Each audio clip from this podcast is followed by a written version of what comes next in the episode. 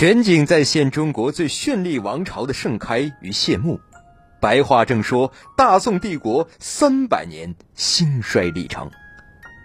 大家好，我是志恒，欢迎大家和我一起共同走进宋朝那些事儿。亲爱的朋友们，接着我们上次来讲，一缕德光换上了皇帝的新装。啊，这个皇帝的新装可不是我们童话故事当中的不穿衣服，而是中原的皇帝怎么装扮他就怎么装扮。可以说，耶律德光包括契丹，成为了有史以来东南亚大地上最幸运的少数民族。想一想他们的前辈啊，无论是匈奴呀、突厥呀，都是特别垂涎汉人的富裕，但是每一次来都是伤痕累累。不像他们啊，这一次汉人主动送上门，而且呢，石重贵这个孙子把中原的大地。也都全部交给了契丹。这样的一个机会来临之后呢，耶律德光就决定不走了，无论如何都不走了，一定要落地生根。他就开始笼络我们后晋的这些大臣们，官复原职，你该什么职位还是什么职位。特别是这个冯道啊，封冯道为太傅。冯道这个人呢，可以说是个神仙。我们在以后的时候会说到这个人。这样一来，后晋的各位藩镇大人们都松了一口气，这些人拥兵自重。啊，基本上石重贵和耶律德光他俩打架的时候啊，他们基本上都没管，兵力基本上都是健全的。他们都向我们耶律德光呢，呃，称臣，啊，上表称臣，你厉害，你是皇帝，你牛。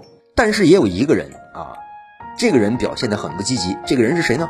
这个人就是刘知远，当时的河东节度使。刘知远这个人呢，他小时候呢就特别贫穷，牧马为生。长大之后呢，在后唐的明宗皇帝李嗣源部下当兵，是真正的从这个生活的底层一步一步的爬到了一个人生的制高点。所以说，在无数的腥风血雨当中，他逐渐就拥有了一个独特的屹立不倒的武器——沉静。啊，这个沉静呢，不是一个美女的名字啊，它是一个沉着冷静啊一个特性。后来发生的这些事儿，证明了他的这个沉静。比所有的这些什么凶狠啊、残酷啊这些暴力特征更加有决定性的意义。然后呢，在耶律德光和我们的这个石重贵他俩打的时候啊，刘志远他也是按兵不动。然后呢，就是在大多数的藩镇对耶律德光称臣的时候，他也就是去祝贺一下而已，没有别的什么表示。反倒是这个耶律德光啊沉不住气了，因为他搞不懂这个刘志远到底你想干嘛呀？因为很多人也在观望刘志远，他不投我也不投，他投我也投，所以呢，他就主动出击了。但是他不是发动兵力，而是呢先礼后兵，先送了一个礼物。送完礼物之后呢，刘志远呢把礼物收下，然后呢还是没什么表示。于是耶律德光呢就写了一封信。他写这封信，我们就会感觉到白痴的行径其实是会传染的，因为耶律德光已经深深的被石氏父子所感染了。啊，在这封信里呢，他就和刘志远特别的亲切，啊，亲切的这种程度，我们达到了一个空前的高度。信的开头是这样写的：“我亲爱的儿子志远，你好吗？”刘志远是深深的呼吸啊，然后呃，深深的再呼吸。他把这个信稳稳的拿在自己的手里，没有撕碎，也没有骂娘，什么事儿也没发生。然后呢，耶律德光就继续的纳闷儿，他纳闷什么呢？这咋回事啊？这刘志远什么什么意思呀？这是？收了信也不回，结果呢？刘知远用行动来给了他答案。刘知远就在当年的二月份，在山西太原称帝了。我天哪！如果说刘知远称帝，那留给耶律德光的只剩下华山一条路了。于是他就立即发兵，他要把这个刘知远和太原荡平，而且要快，要不然的话，刘知远就会变成一块磁铁，他会把这个原先在观望的这一部分人牢牢的给吸引过去。所以说，他要发兵剿灭刘知远，杀一儆百，然后平定中原。不过呢，计划永远没有比变化快。这个耶律德光呢，他突然发现他的兵都非常忙。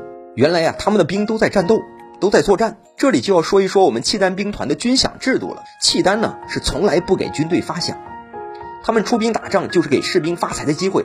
你挣多挣少看本事。这种方式按他们自己的行话讲，就叫打草谷。然后这个契丹兵团呢。这个深入到中原之后啊，最富的地方不让抢，好，我们就抢这个周边，行吗？然后呢，呃，就在周边呢随意打劫，他们付出的代价也是非常强的。因为他们惊奇的发现中原的老百姓比这个石重贵的正规军要强悍得多，这就让我们契丹兵团遭受到了前所未有的沉重打击。等到耶律德光呢想对刘知远动手的时候，局面已经不可收拾了。然后呢，他没办法，长叹一声啊，他就看着刘志远的河东方向。刘志远，你这算什么呢？称皇争霸的有你这样的吗？我没空搭理你了啊！你不主动攻击我，我们就这样算了吗？也只能这样算了。你可真是好运气。于是呢，他就当机立断，不再留恋，马上撤退。然后回去的时候啊，契丹皇帝就亲自打草谷。也亲自承受了中原百姓的回击。当走到河北省的一个呃树林的时候，突然暴病身亡。于是呢，当时的这一块地被中原人命名为沙湖林。可以说，耶律德光呢是竭尽全力为他的民族争取了利益，也是数次的亲征南下。平心而论，他是一个了不起的人。可惜现在契丹人已经绝迹了。千年之后，我们不必再仇恨他了吧？但如果时光能够倒流，在那个时代里，我们也会向他全力的扔出板砖。就算没有。也会换成西红柿，对吧？耶律德光一死，契丹内部呢立即就分裂了，然后大家呢就赶紧迅速的离开汉地，赶回自己的老家。刘知远这个时候呢就顺势起兵向开封进发，一路上是畅通无阻。哎，可以说是他的沉静使他终于获得了成功。就像耶律德光当时所讲的那样，自古称皇争霸，有他这样的吗？耶律德光地下有知，一定会极度的郁闷。他可望不可及的中原皇帝，居然像凭空而落的馅饼砸到了刘知远的头上。在开运四年，也就是公元九四七年的六月三日，在开封，后晋的文武百官呢列队欢迎新的皇帝，没有一个反对者。然后，一个崭新的朝代就诞生了后汉。然后他是老习惯，把大家全部官复原职。不管怎么样，赵匡胤的父亲赵弘殷再次回到了禁军里，平安无事。这个时候呢，赵匡胤已经二十一岁了。回顾这二十一年。曾经有三个朝代，五个皇帝，连契丹人都到他们家门口了，赵匡胤却是毫发无伤啊，这也太不容易了，称得上是一个奇迹。而且更重要的是，连同他的家人也没有一个人在这种翻天覆地的巨变中死亡，连受伤致残的都没有。这里呢，我想提醒所有看到这一段落的朋友们，如果你们有孩子，那么就请一定给他一个差不多的生存环境吧，不必太舒适，更不必怎么样的奢华，只要吃得饱，穿得暖。不要在他面前吵闹就很好了，至少这个孩子的性格就不会太偏激、太异常，他就会正常的生长。不过在这里呢，要说一下我们呃赵匡胤他家里边的一个情况，已经二十一岁了，他不能再靠老爹养活了，对吧？摆在他面前的就只有一条路了，只能是走出家门，闯出一片天地。初出家门的赵匡胤呢，是什么也不懂，干什么也不行，已经饿得在田地头偷吃白菜了，可是仍然不能回家，为什么呢？因为一来呢，回去也没有他的饭吃了；二来呢，他终究是一个有脸皮的男人，怎能受那一份窝囊气呢？就这样，赵匡胤呢无可奈何，但也毅然决然地走出家门，奔向了他自己的命运。今天就和大家分享到这里，我们下期再见。